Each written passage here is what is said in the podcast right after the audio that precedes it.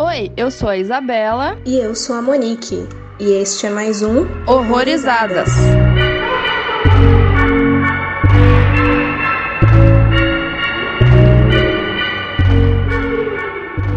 Mais um episódio do Horrorizadas e hoje a gente vai falar do filme argentino Pedra, Papel e Tijeira, traduzido aqui como Pedra, Papel e Tesoura, caso vocês não tenham entendido meu ótimo espanhol. E para conversar com a gente hoje tá um amigo que a gente conheceu no Leatherbox. Gui, apresente-se, fale um pouquinho mais sobre você. Olá, olá a todos. Primeiro eu queria agradecer aí o convite espontâneo, né? É um prazer estar aqui, poder discutir esse filme que eu gostei bastante, um dos melhores do Fantaspoa, inclusive É, eu sou o Guilherme, sou publicitário, trabalho com criação, tanto na área de direção de arte quanto redação. Já fiz alguns roteiros também, todos voltados para publicidade. É, e nas horas vagas eu tô tentando justamente entrar mais na área de cinema, faço frilas de edição, de roteiro e pretendo aí fazer meus filmes, né, meus curtas e focar mais nessa área de cinematografia, fotografia, que é onde eu tenho mais experiência. Mas acima de tudo, eu sou um grande fã aí do cinema de horror e acho que esse é o principal motivo para eu estar aqui falando com vocês hoje, né? Mais do que o suficiente para estar aqui hoje conversando com a gente, né? Isa, quer falar um pouco mais do filme pra gente, então? Então, esse filme tava no Fantaspoa, pra quem conseguiu assistir teve oportunidade, mas eu vi que, assim, esse filme praticamente não foi comentado no Fantaspoa, e é um filme muito bacana. Enfim, vou falar a sinopse aqui para vocês. Jesus e Maria José, que são irmãos, eles vivem juntos em uma grande casa que pertenceu ao seu pai, recentemente falecido. Aí suas rotinas lúdicas são interrompidas interrompidas pela Madalena, uma meia-irmã por parte de pai, que ela retornou da Espanha pedindo a parcela da sua herança. Então começou aí todo um conflito entre irmãos, que eu achei muito bacana. Já tinha visto em outros filmes, mas achei muito legal, por mais que não seja algo originalzão, assim. Mas gostei bastante. Eu gostei bastante. Eu acho que duas coisas que me chamam muito atenção nesse filme é o fato de terem somente três atores, não tem mais nada disso. E o fato de ser tudo numa casa só. Então, assim, são elementos, se não tivessem sido trabalhados adequadamente, poderia cair muito, sei lá, de ser um filme só meio blé, sabe? De não ser muito dinâmico. Mas o filme ele conseguiu te manter assim meio que preso, ao menos comigo, desde o início. Eu também. É, ele tem elementos básicos para um filme que eu gosto bastante, que é justamente o local isolado, né? Poucos atores, dá pra você ver que é um filme de baixo orçamento. E ele também é um pouco, de maneira geral, é meio off, sabe? Meio surreal, sem ser, é uma coisa que eu gosto bastante. São situações ali dinâmicas muito exageradas. É um tom, assim, não é bem a história, mas é o tom ali, o que você tá, a sensação que ele passa. Uhum. E assim, quando eu fiquei sabendo que ele era um filme argentino, já me empolgou um pouco, porque eu gosto bastante do cinema argentino. Não conheço muito, assim, não sou uma expert, mas tudo que eu vi da Argentina, nada me decepcionou. Então, esse foi mais um que eu gostei. E, assim, eu também gosto muito de cinema latino, como um todo, né? E eu tava essa semana justamente pensando nisso. E eu acho que o que eu gosto tanto de cinema latino é porque eu acho que a gente sabe fazer novela. É. Então, ele tem um jeito de te cativar e de prender sua atenção, assim, do início ao fim. Ele faz um drama muito, né, exagerado, mas é um drama legal. Não sei explicar. Exato. Mas por mais que ele não caia em todas aquelas atuações forçadas que às vezes a gente pensa quando imagina novela, ele ainda consegue puxar esses elementos de prender atenção, né? Verdade. E assim, é aquele tipo de filme que você já conhece a temática base, assim, aquela história de alguém ter sofrido um acidente e ficar acamada e pessoas cuidarem dela, mas assim, com aquele objetivo de, entre aspas, cuidar, mas você sabe que não é bem isso que elas estão fazendo, né? Elas estão meio que torturando a pessoa psicologicamente e fisicamente, só que com aquele intuito de, ah, estou cuidando de você, você vai ficar bem, mas nunca acontece isso, né? Você fica lá e o tempo vai passando e a pessoa não melhora, não, não evolui em nada na situação e você meio que fica incomodado com as coisas que vão acontecendo, porque é meio que uma tortura psicológica, né? Uhum. E foi até um comentário que o Gui fez quando fez o review no Leatherbox Letterboxd foi a mistura de Ninho de Mussaranhos com Misery, que é muito esse filme. É, exatamente. É muito isso. E eu notei também, não sei se vocês viram, tem um filme da Sofia Coppola que se chama O, o Estranho que Nós Amamos. Também tem a ver também. Eu gosto muito desse estilo de filme. Inclusive eu revi Mussaranhos ontem e eu tava vendo uma review e essa pessoa na review ela citou não esse filme da Sofia Coppola porque parece que é um remake, ela citou o original, que é com Clint Eastwood, mas eu não vi nem o remake nem o original, mas parece que é tem mais a ver com uma figura masculina que sofre a mesma coisa ali, né? Parece que sofre um acidente e é acolhido por uma unidade militar feminina. Então tem essa camada a mais, né, de masculino com feminino, que também tem Musaranhos e nesse daqui é um pouco menor, mas ainda existe. Mas o Musaranhos vai além ainda, né? Ele não é só aquela questão do cara, tem uma um plot muito mais interessante depois. Uhum, exatamente. Mas eu acho que, assim, de maneira geral, a gente pode pegar. Por mais que todos esses filmes eles tenham suas particularidades, mas eles envolvem muito esse conceito de o ser exterior adentrando naquele círculo muito pessoal, né? E, assim, esse filme, pra a verdade, ele começou como uma adaptação de uma peça teatral dos diretores Martin Blossom e Macarena Garcia Lenzi, que foi lançado acho que em 2013. As duas atrizes que a gente vê no filme, elas também participaram da peça. E dentre as referências assim possíveis que eles citaram, Bebê de Rosemary, o que terá acontecido com Baby Jane e o próprio Misery, né? Mas a gente conversando assim, lembra muito esse ninho de mussarenhas que já falamos e Gui também conversamos sobre Dente Canino, né? Sim, sim, é mais aquele tom que eu te falei que, né, ele já estabelece que aquele lugar ali, não só o lugar como os próprios personagens, até a própria acidentada também, parece que eles um parafuso a menos ali, então você fica constantemente naquela dúvida se todo mundo ali é normal ou se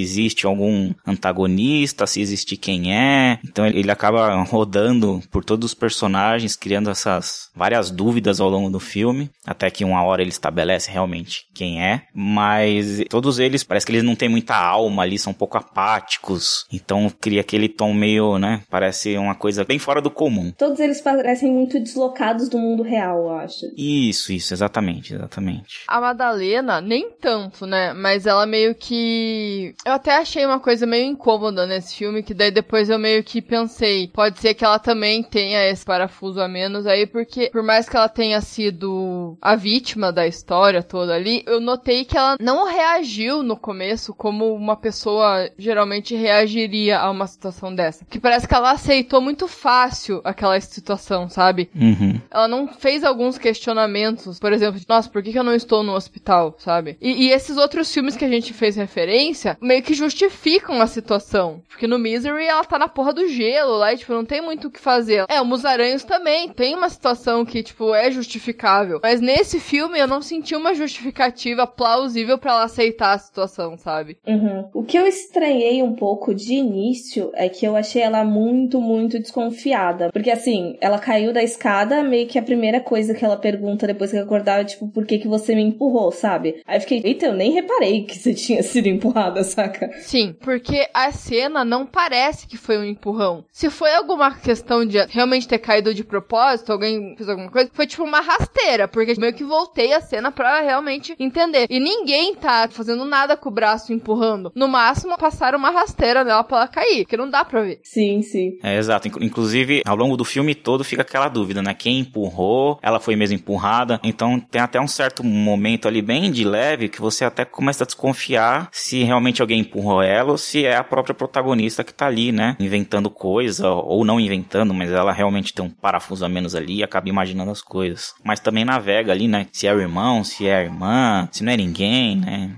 Enfim. Ou se ela simplesmente caiu. Que assim, quando eu assisti esse filme, eu não fui atrás de nada, não fui atrás de sinopse. Então, assim, eu não sabia o que, que ia realmente acontecer. Então, aquela cena dela caindo foi muito espontânea para mim. Quando eu vi a menina tava no chão, eu falei, nossa, morreu, né? Sei lá o que aconteceu. Mas foi muito legal aquela cena, porque, tipo, eu não tava esperando, sabe? Foi uma cena muito bem feita para mim naquele momento. E realmente não pareceu que ela tenha sido empurrada ou que aconteceu nada. Ela simplesmente caiu. Acontece, né? Acontece esses acidentes. Sim, nas melhores famílias. Não, é, eu, eu revi aqui agora há pouco e realmente o plano é meio que do, do, do peito de todo mundo para cima, né? Só no meio corpo para cima. E ninguém se mexe abruptamente, assim. Então parece que ela realmente caiu do nada. Sim. Mas é de se entender, porque a história é assim, uma irmã que está distante, não tem contato, e o cara morre, o pai dela morre, ela vai lá, tipo, quero minha parte da herança, né? Tipo, fica meio interesse, né? A mulher só veio aqui pedir a parte dela, dá a entender que, tipo, os irmãos tentaram prejudicar ela de alguma forma. Fica meio estranho, né? É uma situação estranha. Aviso: este podcast contém spoilers. Recomendamos que você assista ao filme antes de ouvi-lo.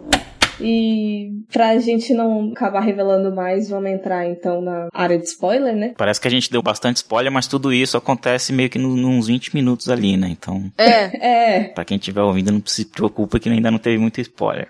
Sim. E o filme começa já com referência a Mágicos de Oz, que é uma coisa que a gente vai ver constantemente ao longo desse filme, né? E ele até justifica algumas características dos personagens. O que eu gostei bastante é que desde o título, e também por essa questão do Mágico de Joyce é que ele brinca muito com os conceitos de individualidades e de alianças que podem acontecer dentro de trios. Porque eu amo, de verdade, eu amo trios no cinema e na literatura. Ou por triângulo amoroso, ou então três irmãos. Porque sempre acontece esses momentos de estarem dois contra um e de repente mudar essa dinâmica, vai ser outros dois contra o outro um. Nunca dá pra ser 100% os três. É verdade. Então, o filme brinca muito com esses conceitos e tanto pelo título de Pedra, Papel e Tesoura, um engolindo um ali, tanto pela questão da trindade já religiosa ali de Jesus, Maria e Madalena, e pelo próprio Mágico de Oz, de Homem de Lata, Leão e Espantalho, né? Sim, essa questão do trio que você falou, tem horas que a própria Madalena tenta puxar a Maria pro lado dela, e daí uma hora ela tá do lado do Jesus, outra hora não está, fica meio manipulando isso, também achei bem legal, bem interessante, tipo, uma questão de sobrevivência mesmo, né? Ela tentar fazer ela ficar do lado dele. E, cara, tem situações muito agoniantes que eu também não entendi por que que ela não...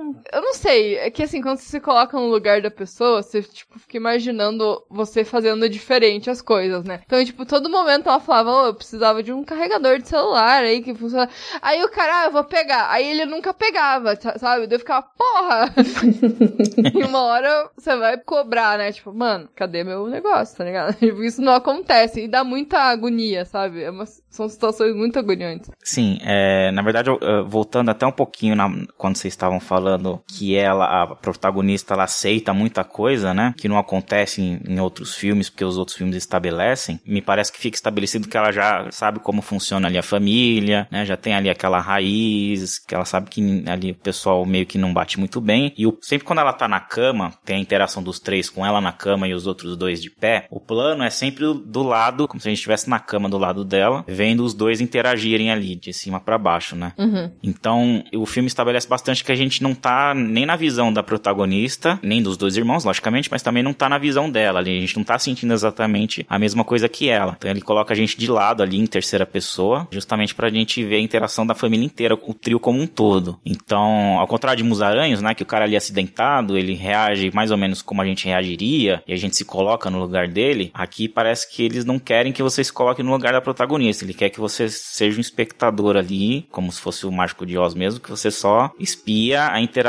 desses conflitos. E nisso que você falou de plano ali, eu acho que ele até utiliza muito disso para mostrar a dominância da situação. Às vezes, se a Maria tá na, mais pra frente, ou então Jesus tá mais à frente, e o outro só, tipo, dando um suporte ou ficando meio de rabo de olho, sabe? Acho que ele brinca muito isso ao longo do filme inteiro. E uma coisa que eu achei também, como eu vi o filme sem pesquisar nada, no começo eu achei o, o Jesus muito lúcido. Assim, o mais sensato. A Maria talvez um pouquinho tentando agradar demais, mas nada assim que você desconfie. Mas a Madalena, no começo, eu incomodei um pouco mais com ela. Pela questão que você falou até, Monique, dela tá mais desconfiada. Mas eu não captei o motivo, assim. Eu achei que, tipo, realmente, ela não aceitou nenhuma comida deles. Não queria dormir ali, né? Isso, ela tava bem estranha, assim, com o comportamento. Eu acho que foi no início, quando Jesus tá mostrando os papéis pra Madalena, a irmã, a Maria, entra e aí ele comenta, né, que ela vai precisar penhorar a casa, vender a casa para dar a terceira parte pra Madalena. E aí a Maria, a irmã, ela faz uma cara um pouco de que desgostou disso. Mas é bem sutil, não sei se é ali que fica estabelecido, mas realmente parece que no início a Madalena desconfia da irmã e tenta puxar o irmão pro lado dela. E aí ao longo que o filme vai evoluindo, o papel se inverte, ela tenta puxar a irmã e o irmão fica mais presente como antagonista. E aí até que numa hora ali tudo se mistura e.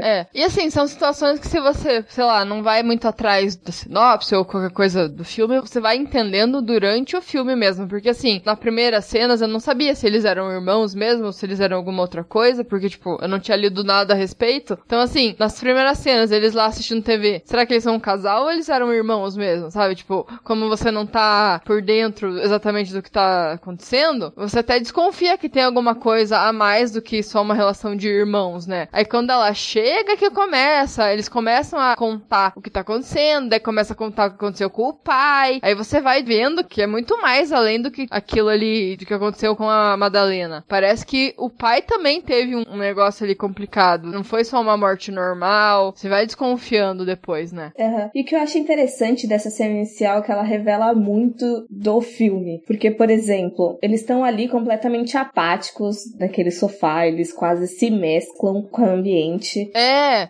o pôster, né? Que é o pôster, é exato. Sim, e a campanha tocando e nenhum dos dois quer, tipo, sair dali e deixar qualquer pessoa que seja entrar, né? Porque eles não estão dando a foda. É, eles estão no mundo deles, sei lá, é muito estranho. Eu acho que a, a campainha, o telefone ele tocando, é meio que a simbologia que é mais ou menos a neve de Misery ou a agorafobia do Musaranhos ali. É aquilo que estabelece que eles estão fora do mundo exterior. Ela até questiona, ah, eu, eu liguei aqui, ninguém atendeu. Ele dá uma justificativa, mas é bem no começo, assim. Ele diz que tá tendo várias ligações, que eles ajudam, aí o pessoal fica procurando eles. Isso. E logo no início também eles já fazem ali o pedra, papel, tesoura para ver quem vai atender a porta, né? E isso, além dessa trindade que a gente já comentou, também eu acho que mostra muito deles ficarem jogando entre eles e não só esses joguinhos tipo bobo, assim, de ah, meu Deus, vamos jogar tabuleiro, mas esses jogos de dominação entre um com o outro. Eu só fui dar esse clique de verdade na segunda revisão mesmo. Que eu falei, caralho, o filme já tá todo aí nessa primeira cena.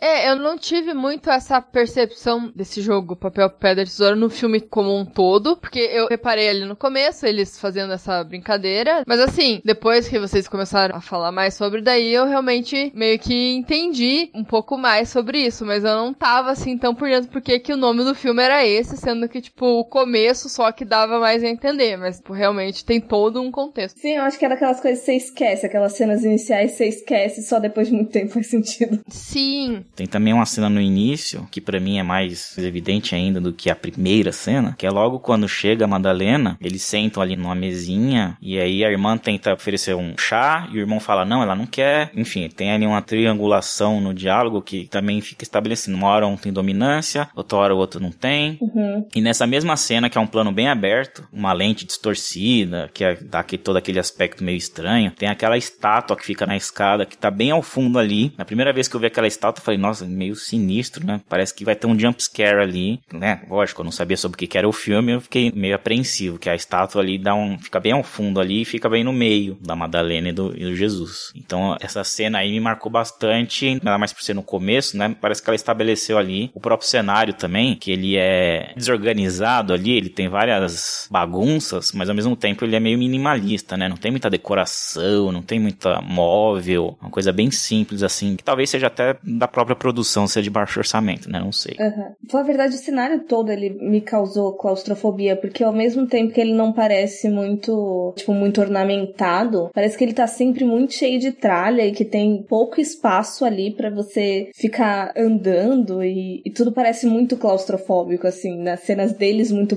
próximos um do outro. Eu acho que ele trabalha muito com essa questão de o acumulador. Tipo, ah, eu herdei a casa do meu pai e aquela casa antiga que tá ali há muitas gerações, talvez, e tipo, vai acumulando coisa e ninguém se desfaz e vou ficar aqui mesmo e não, não faz nada para mudar. É muito isso, sabe? Tipo, vai dando aquele incômodo, inclusive nas coisas que eles fazem durante o filme. Me deu muita agonia, assim, com a própria Madalena mesmo. A maneira que eles tratam ela, né? Alguns momentos parecem que eles estão de boa, mas daqui a pouco a, a Maria começa a ser muito escrota com ela, sem motivo nenhum. Daí daqui a pouco o Jesus parece que tá de boa, e daqui a pouco ele vira um escroto também. Aí você fica, meu Deus, sai daí, menina. Você precisa sair daí o mais rápido possível. E eu achei ela até muito calma em algumas situações que eu jamais ficaria. Só que dá para entender porque ela tá, tipo, meio que jogando com eles por uma questão de autopreservação, né? Pra ela não morrer. A qualquer momento eles podem matar ela, sabe? Ela tá muito vulnerável. E no final é até bem previsível, tipo, o que ela faz, porque não tem outra alternativa, né? Uhum. Ela foi bem inteligente, na verdade. Exato.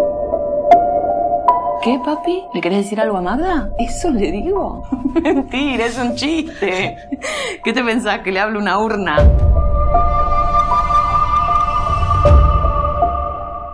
É, até as roupas dos personagens me deu a impressão de, disso de ficar mesclando com o ambiente, sabe? Aquelas coisas meio terrosa, meio apática, sem vida. É, a fotografia em geral, né? Meio sem cor. E uma coisa também que eu ia falar é que além de incolor, também é bastante escuro o ambiente, né? Parece que tem um ambiente ali que acho que é a cozinha, que é a única parte que vai luz ali, que entra luz. O resto é tudo bastante escuro. Sim. Faz um paralelo ao Musaranhos ali, é tudo bem iluminado. E os ângulos também são sempre perto, assim. Não dá aquela sensação de claustrofobia igual dá nesse filme. E dá uma sensação muito mais incômoda nesse filme, porque eles não são as pessoas muito confiáveis. Aí, tipo, ela chega com aquela comida pra menina comer, eu ia ficar tipo, ui, não vou comer isso. Nossa, aquela água laranja estranha. Era, é um soro, acho. É, vai que ela não lavou a mão pra fazer a comida. É o mínimo que você faz quando você vai cozinhar, sabe? E, tipo, dá a entender que eles são muito porquinhos. Nossa, sim, no início. Aquele monte de lixo. É. E, cara, é muito escroto as coisas que a Maria faz com ela, sabe? Eu, deu muita raiva da Maria no começo, aí depois eu fiquei com raiva do Jesus. Que raiva, só deu raiva.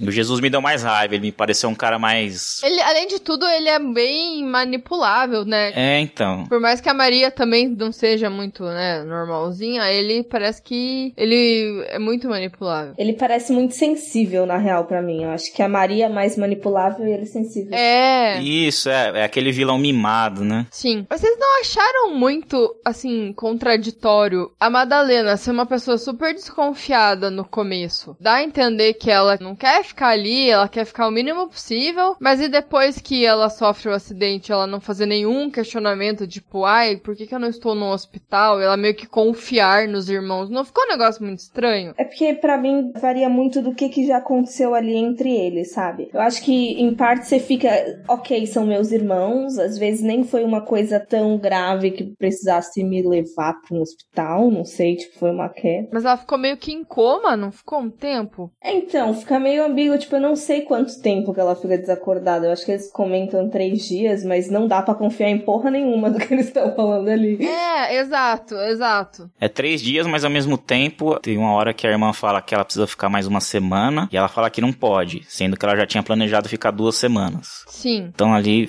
você perde um pouco a noção de tempo. Mas eu acho que essa coisa da atitude dela mudar, eu acho que é, talvez seja até um artifício do próprio filme, não sei se seria meio preguiçoso ou não, mas justamente da gente desconfiar dela, porque que ela, né, é tão apática em relação a tudo isso. Então, você não sabe se teve alguma coisa ali na família. Eles até comentam que ela foi expulsa de casa porque a mãe, inclusive acho que a gente não comentou aqui ainda, mas parece que são o mesmo pai, mas tem mães diferentes. Ela é a mais velha deles, né? É a filha do mesmo pai, mas de um primeiro casamento, assim. Isso, de uma mãe que também já morreu, e aí parece que ela saiu de casa justamente porque foi expulsa, porque a mãe dos outros dois tinha que escolher entre ela e aí fica mudo, que dá a impressão que é do irmão, mas é uma coisa que jogou ali e eu não consegui entender direito. O que eu entendi ali era de que ela não estava seguindo meio que as regras da casa e que a madrasta, no caso, colocou em xeque pro pai de todos eles, tipo, você tem que escolher entre a gente e ela. E aí, eu acho que a Maria até que fala, no caso nós éramos três, né? Tipo, meio que teria mais peso ali. É, então era entre ela e a madrasta, tá. Uhum. E assim, vou, indo pra parte do pai, pai. Também deu a entender que rolou alguma merda com o pai, que não foi um negócio natural, né? Isso que é legal do filme, tipo, você vai entendendo o que tá acontecendo só com o diálogo, né? Tipo, não tem uma pessoa contando a história. Não tem um flashback. Você vai captando as merdas no ar, né? Nem com diálogo em si, mas também com a ausência de diálogo, né? Porque ela pergunta pra irmã e a irmã nunca responde, então você só deduz.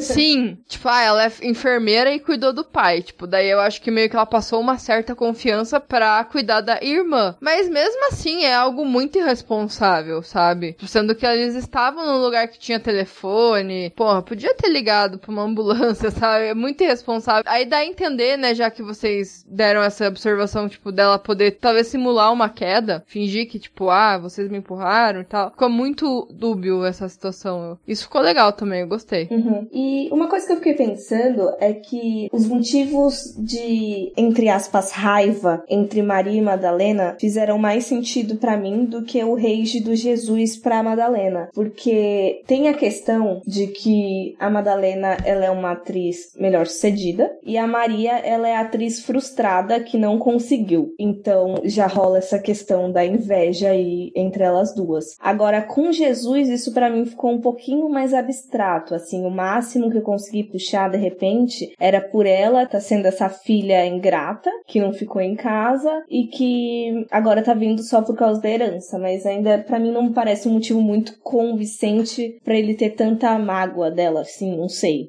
Eu acho que a rivalidade mais direta realmente é entre as irmãs e parece que a do irmão é mais um, um ciúme. Tanto é que ele se mata ali justamente porque achou que a irmã ia com a outra irmã. As duas irmãs iam deixar ele. Mas vocês não acharam que esse suicídio foi muito forçado? Como assim? Ah, eu não não captei o motivo tão assim, nossa, sabe? Você vai se matar, tá ligado?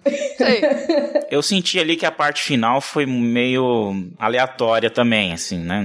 Corrida. Corrida? Aham. Uhum. Porque, porra, ele tava com uma arma, ele podia muito bem. Se ele quisesse torturar a irmã, a Madalena, ele podia ter matado ela, entendeu? Já que pra que todo esse rolê de, de manter ela na cama definhando e cortar os dedos dela, sabe? Tipo, uma tortura super fodida ali. Podia simplesmente simular uma morte dela e voltava tudo normal a vida dele, sabe? Tipo, repetiu o que teoricamente parece que aconteceu com o pai. Eu acho que agora, assim, enquanto a gente discute, talvez isso explique um pouco pelos ciúmes, porque assim, talvez ali ele tivesse sendo colocado em xeque de que, ok, elas vão sair e tudo que a gente fez aqui pode ter dado muito ruim. E assim, ela saindo também, ficando complô entre elas, elas vão conseguir majoritariamente da casa, vão conseguir expulsar ele. Ele é um Zé Ninguém que não consegue porra nenhuma da vida. Então, tipo, acabou ali. É, ela convenceu a, a Maria. Na verdade, eu achei tão um, um pouco, vai, aleatório o final, que eu comecei a viajar um pouco para ver se tinha alguma referência com pedra, papel e tesoura. E aí a conclusão que eu cheguei é que não tem muito, mas deixa eu tentar aqui fazer um paralelo. Ele se mata por causa da irmã, da Maria. Vamos supor que é a Maria que tenha vencido ele. A Maria, vamos dizer que é a tesoura, porque ela tem a tesoura ali. Não tem uma coisa muito exata ali, mas só pra gente dar um exemplo. E aí ele seria o papel, e aí a Madalena mata a Maria, né? Então ela é a pedra que matou a tesoura. E aí eu pergunto, ok, mas e papel fez algo pra pedra? E aí eu fiquei pensando, será que foi ele que empurrou? Mas chega a um certo ponto que ele confessa que foi a irmã que empurrou. Então aí eu acabei me perdendo, acho que eu acabei viajando demais. Às vezes ele vai ganhar ela em burocracia, que é um símbolo de papel, um monte de papel acumulado. é, não, aí eu, eu, fiquei imaginando, talvez ela seja a pedra, e o que simboliza a pedra ali é o adaptador. E aí tem a tesoura. E aí o papel é o que? Sei lá, é o, é o testamento.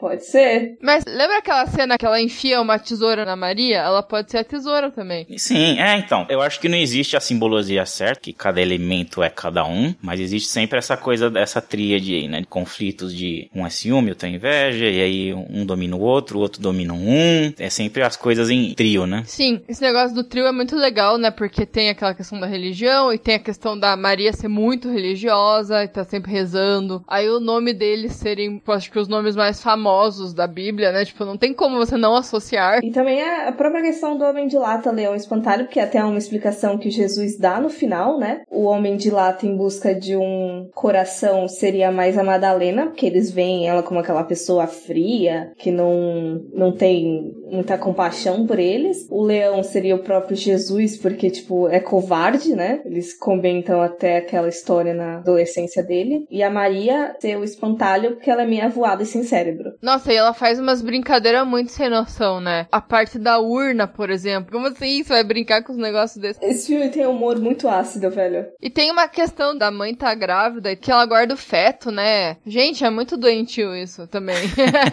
E o irmão também imita o pai doente.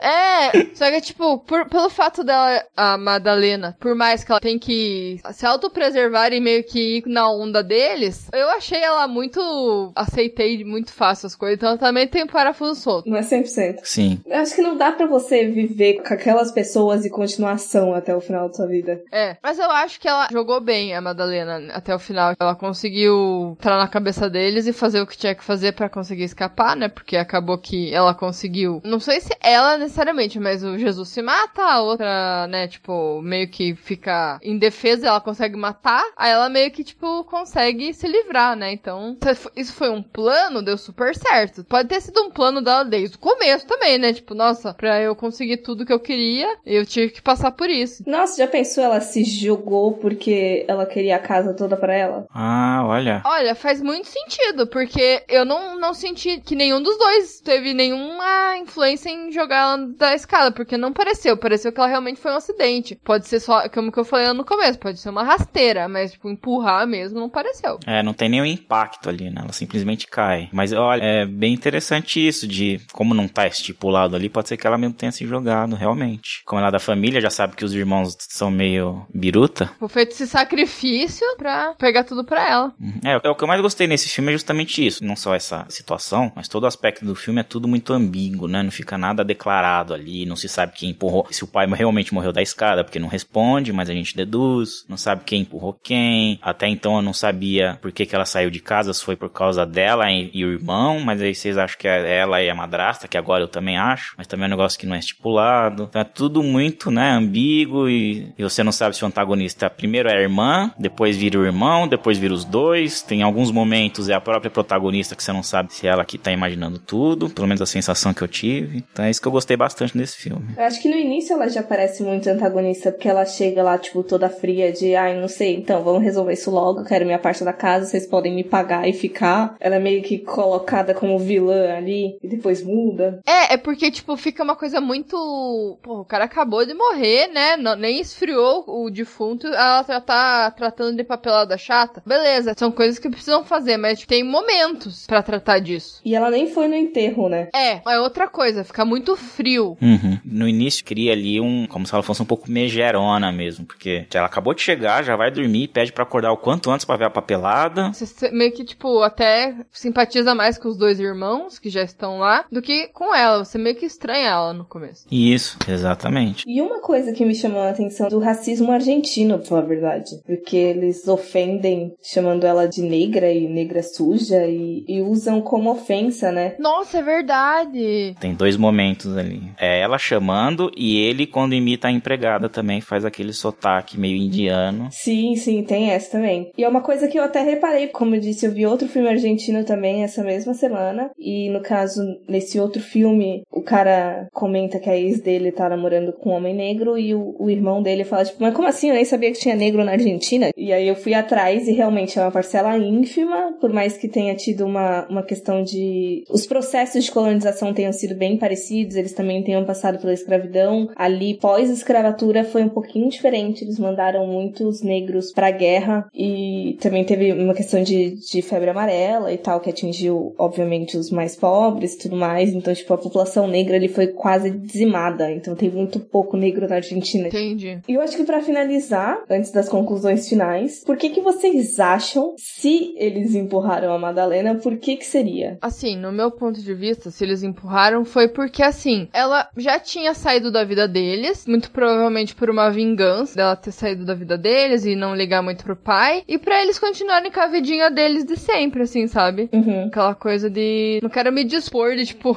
ter que assinar papelada, de, tipo, me livrar de nenhuma parte da casa, questão da casa mesmo e do próprio pai. Eu acho que foi mais assim, tipo, pra mim foi uma visão mais simples. Sei. Eu acho mais ou menos isso. Pra mim ficou mais estipulado que o irmão ali confessa que a irmã empurrou da escada equivocada. Então, é, baseando-se nessa informação, é para mim é aquela sutileza do começo da irmã não ter gostado de que eles precisavam vender a casa. Então, ela quis manter a Madalena na casa o tempo que fosse necessário, meio que transformar ela no pai deles, né? Então, manter ela ali cuidando dela, não deixando ela sair, que é mais ou menos a mesma spoiler aqui para quem não viu de Musaranhos, que é mais ou menos a mesma motivação de Musaranhos, que é manter a pessoa ali cuidando dela, do próprio Misery também, né? Que é manter a pessoa o maior tempo possível, meio que não pensando nas consequências. Talvez nesse caso ela até saiba as consequências, porque o pai teria, né, a mesma consequência. Então não sei, para mim foi mais uma coisa da própria irmã, dos irmãos, né? Mas a própria irmã foi a que teve a atitude ali pela casa, porque eles não queriam vender a casa. Talvez se ela não mostrasse interesse na terceira parte da casa, ou se ela falasse, ah, fica com a casa, não tem problema, que eu vou embora, talvez isso não teria acontecido, não sei. Mas é porque assim, é uma conclusão minha muito concreta para um filme muito abstrato. Então eu me incomodo um pouco com a minha própria conclusão. Eu acho que é tudo muito ambíguo, então a minha conclusão eu também não tenho tanta certeza disso.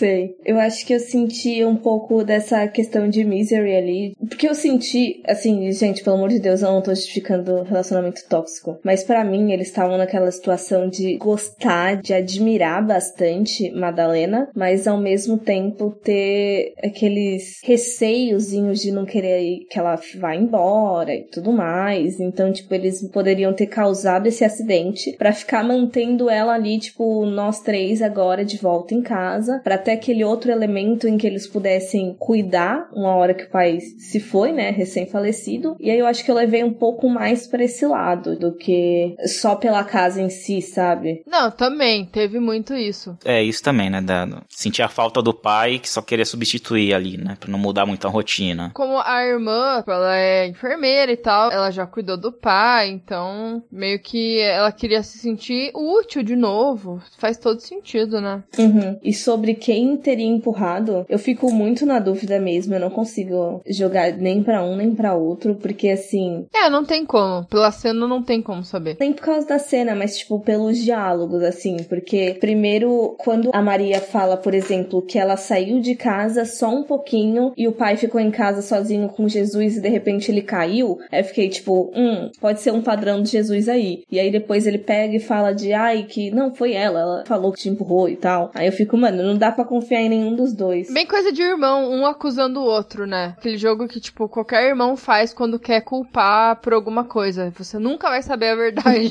é a palavra de um contra a outra. É, eu acho que a própria intenção do filme é, né? Ninguém empurrou e todo mundo empurrou. Não é isso que importa. Uhum. Mas faz muito sentido essa questão também da Madalena voltar a querer a parte dela e fazer todo esse jogo de realmente simular uma queda. Alguém me empurrou. Sim. E, e tipo, aceitar tudo que tava acontecendo para ter esse final, sabe? Tipo, manipular a mente dos dois pra um ficar contra o outro. Faz muito sentido isso. Uhum. Daí meio que justifica o que eu perguntei no começo. Tipo, vocês não sentiram que ela meio que aceitou muito fácil ter ficado lá, não ter ido pra um hospital? Enfim, acaba justificando muito. Esse é justamente o aspecto mais negativo que eu tenho do filme, que é não explorar esse lado dela, dela ser mais emocionada, assim, mais extrema. Ela tá sempre ali, né? Nem alto nem baixo, então você acaba não sabendo qual que é a dela. Não acho que foi algo muito intencional, acho que foi mais preguiça. Preguiça entre aspas, né? eu falo preguiça que é uma palavra meio forte, mas eu quis dizer uma coisa, né? Algo que não se preocuparam muito, mas que poderiam ter explorado justamente para fazer um terceiro ponto ali. Ficou muito só nos irmãos e ela ali tem um fiozinho bem pequeno, bem rápido e, e sutil de que talvez seja coisa da cabeça dela ou de que seja a intenção dela tudo isso, mas não ficou muito explorado isso. Acho que poderia ter feito mais. Então até que eu só tive esse insight agora que você está comentando. Una sin corazón que abandona a su padre, otro maricón, mi regalo no que es tan dulce pero le falla el cerebro.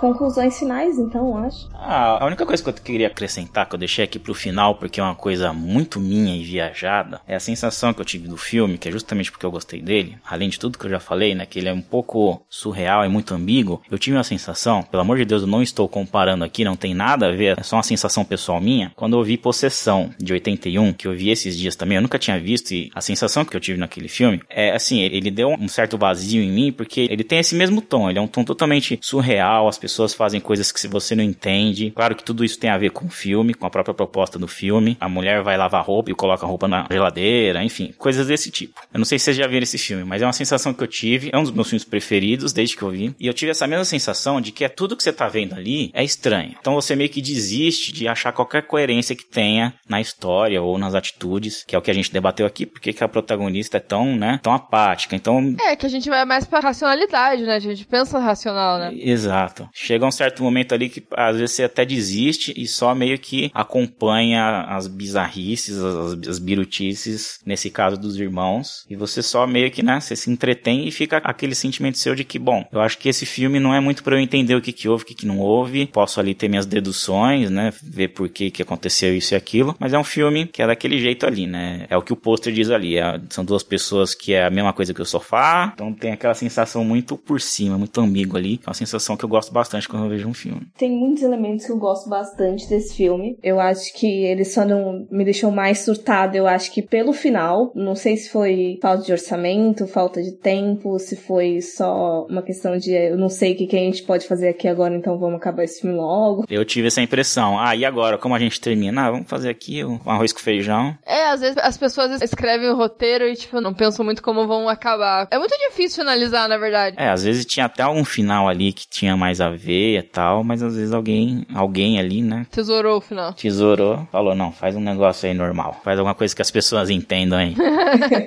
é. Sim, mas todos esses conceitos que a gente já citou aqui, de uma locação só, de ser um trio, de toda essa dinâmica que o filme tem, por mais que ele tenha essas limitações de elenco e de cenário, né? Mas é, achei um filme sensacional. Não sei se eles vão continuar fazendo outros filmes para cinema ou se vão voltar para reclusão do teatro, mas eu pretendo acompanhar os dois diretores aí. Eu acho que foi um filme bem injustiçado no Fantaspoa. Sim. Bem ofuscado por outros que não vou citar o nome, né? Vou cutucar só. Mas enfim.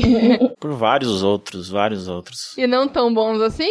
É. Mas gostei muito dos elementos também, da questão da vítima estar acamada e indefesa e acontecer todas aquelas coisas. Gosto muito dessa temática. Se vocês acharem aí pra assistir em algum lugar, assistam, porque vale muito a pena. E gostei muito. Inclusive, um, uma dica para não confundirem quando forem procurar por aí, que tem um filme com o mesmo nome, só que em inglês, né? Rock Paper Scissors, que também é de 2019, que é um filme horroroso. Não tem nada a ver com nada. É um filme ruim. Inclusive tem até o Michael Madison, que ele é famoso por fazer escolhas difíceis de filme. E não é esse filme, tá? É um filme argentino. Não tem nada a ver. Cuidado, cuidado não, né? Você vai baixar e vai ver um, um filme ruim ali que às vezes faz bem pra alma, mas não é esse. certo. Procurem o título original. E assim, né? Filme argentino tem muito potencial. É muito difícil, assim, ser ruim. Já vi muita coisa boa. As coisas que eu vi, sempre gostei. Nunca me decepcionou. Uhum, eu também. Não, teve um que me decepcionou, um argentino. Tinha até na Netflix, não me lembro o nome. Era de terrorzão também. Alguma coisa com água. Era um nome em inglês, eu não sei o nome em espanhol. Waters Left Alive, alguma coisa assim. Não conheço. É ruim. É um terrorzão argentino. Mas também tem um ótimo, que é o Aterrados que é um, é um baita terror argentino ótimo. Não vi, mas sei qual é. Uhum. Inclusive é um dos únicos filmes de assombração, que é Assombração na Casa de Pobre, porque geralmente é numa mansão. eu tô com esse filme aqui, eu tô pra ver também. É até bom você ter lembrado dele que eu vou assistir logo. Assistam, porque ele é bem original nesse aspecto, né? De ser diferente, porque são casas mais humildes, é uma vizinhança, casas pequenas. Mas tem umas cenas bastante originais ali também, que, assim, não é nada diferente do filme de assombração comum, mas tem algumas ideias bastante. E tem uma cena ali que é bem memorável. Legal. Bom saber. E Gui, caso as pessoas tenham gostado das coisas que você falou e quiserem te seguir em algum lugar, onde é que elas te encontram? Olha, a maioria das redes sociais, o meu apelido é GIMP, G-U-I-M-P. Instagram é arroba GIMP, meu Leatherbox é arroba GIMP. Meu Twitter eu não uso, mas também é arroba GIMP. Enfim, e é isso. Fiquem atentos, não sei como ainda, mas provavelmente eu pretendo fazer alguns filmes por aí, né? Alavancar minha carreira mais voltada para o cinema. Então espero que as pessoas consigam me encontrar Caso não me encontrem, procura arroba GIMP por aí que sou eu. A gente vai colocar os links. Isso aí. Torcemos pro seu sucesso cinematográfico. Sim. Muito obrigado. E agradeço o convite mais uma vez, né? Contem comigo para falar. Inclusive, eu ia me convidar para falar sobre Entrum, mas acho que vocês já fizeram um episódio sobre esse filme, né? Falamos, acabamos de gravar. Eu vou ouvir porque eu achei um, também muito injustiçado. Mas enfim, mas então ouçam o episódio sobre Entrum. Eu não tô lá, mas eu tenho certeza que elas defenderam bem o filme que eu recomendo. Isso aí. Obrigada mesmo por aceitar o convite aí. Foi um prazer receber você aqui. Eu que agradeço. O prazer foi todo meu. Contem comigo aí. E lembrando também para os nossos ouvintes que todas as quintas às 8 horas nós estamos no Bom Som Web Rádio. Então, quando puderem, vão lá dar aquela força pra gente, pro pessoal da rádio. E é isso. Sigam a gente no Instagram como Horrorizadas Podcast e no Twitter como Horrorizadas PC. Temos o site também horrorizadas.com/blog com várias dicas de filmes aí. Então, só procurar que estamos nas redes sociais. E usem o Google também, porque, né, tá tudo lá. é, mas é isso, gente. Até o próximo episódio. Tchau, tchau, galera. Até mais. Até mais. Tchau, tchau.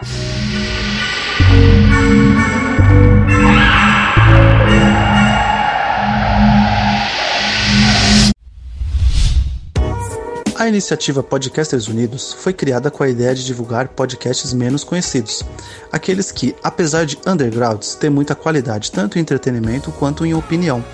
Por aqui você tem a chance de conhecer novas vozes que movimentam essa rede. Então entre lá no nosso Instagram, o arroba Podcasters Unidos, é só escolher e dar o play.